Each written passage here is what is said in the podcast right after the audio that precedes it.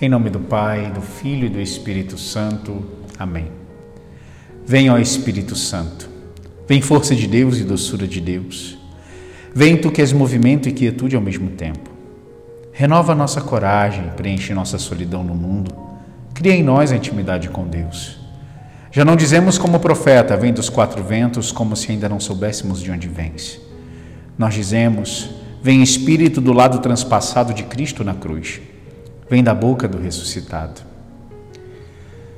Amados irmãos e irmãs, nesta segunda-feira da vigésima semana do tempo comum, a liturgia nos traz o texto que chamamos corriqueiramente de o texto do jovem rico, que é um texto tão famoso e tão utilizado na igreja, né? Basta lembrar que uma das encíclicas morais de João Paulo II Veritatis Splendor, se fundamenta né, nesse texto.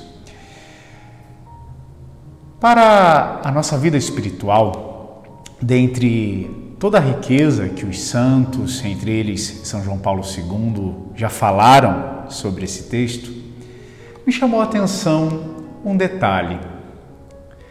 Não basta que tenhamos bens para sermos felizes, para sermos perfeitos. Ora, disso nós já sabemos. Os bens materiais não nos dão a felicidade.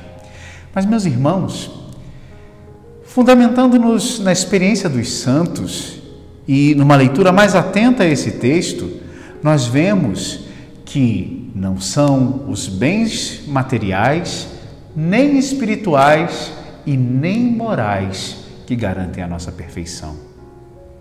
A velha frase, que o virtuoso não é necessariamente feliz, aqui se encaixa como uma luva.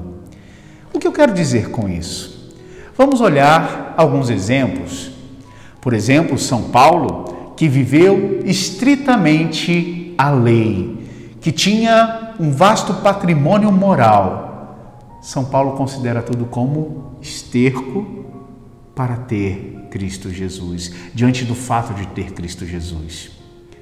Vemos São Francisco, que fez a grande obra franciscana, ser convidado por Santa Clara a desapegar, a deixar de lado a sua obra, porque Deus é e basta. Porque se ele estivesse apegado à sua obra espiritual, ele não seria feliz, estava angustiado e não conseguia encontrar a paz. São João da Cruz, na subida ao Monte Carmelo, é ainda mais radical. Diz que nós não podemos amar e estar apegados nem mesmo aos dons e carismas espirituais que nosso Senhor nos dá. A única coisa ou a única realidade que nos faz perfeitos, que nos faz felizes, é deixar tudo e seguir o Cristo. É isso que ele propõe para aquele jovem que tinha bens materiais, espirituais e morais abundantes. Era um judeu exemplar, mas saiu triste. Sendo assim, meus queridos, não importa aquilo que temos ou somos, a única coisa que nos realiza e que nos faz perfeitos é a união com Cristo Jesus. Abençoe-vos Deus Todo-Poderoso, Pai e Filho e Espírito Santo.